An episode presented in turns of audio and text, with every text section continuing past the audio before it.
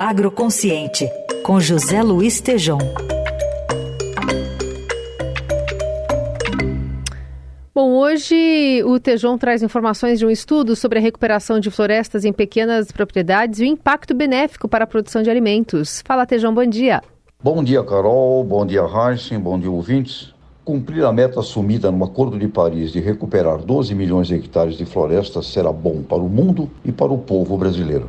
O Brasil assumiu uma meta no Acordo de Paris de recuperar até 2030 12 milhões de hectares de florestas. O Instituto Escolhas, através da Patrícia Pinheiro, gerente de projetos do Escolhas, afirma que isso irá gerar 156 milhões de toneladas de alimentos num estudo inédito apresentado ontem, recuperar 12 milhões de hectares de áreas desmatadas usando modelos do sistema SAFs, Sistemas Agroflorestais, poderemos obter uma receita líquida de 280 bilhões de reais e remover 482,8 milhões de toneladas de CO2 da atmosfera, produzindo então 156 milhões de toneladas de alimentos. O estudo revela também o potencial existente nas pequenas propriedades, recuperando as áreas de preservação permanente. Um milhão de hectares. As pequenas propriedades familiares teriam no modelo SAF, Sistemas Agroflorestais, vantagens como retorno do investimento a curto prazo com renda a longo prazo. Esses sistemas envolvem o plantio consorciado de plantas arbóreas e nativas, frutíferas e ou madeireira, e de cultivos agrícolas de maneira simultânea e sequencial, e também pode incluir animais.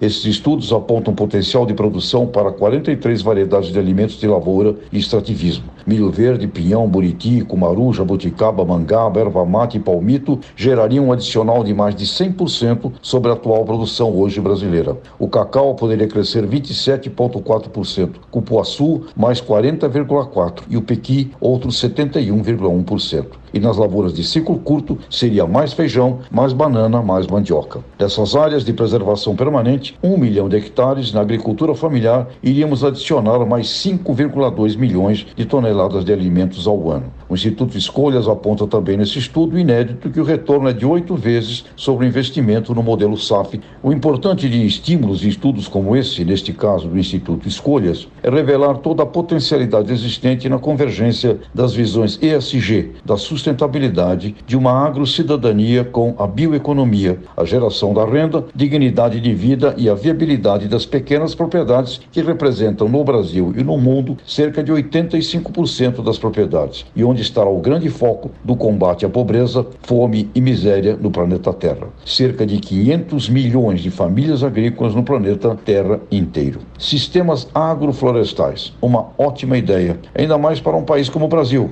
um único no mundo com o nome de árvore, bom para todos os povos do planeta e para o povo brasileiro. Até a próxima! Até, Tejão, nos falamos na sexta.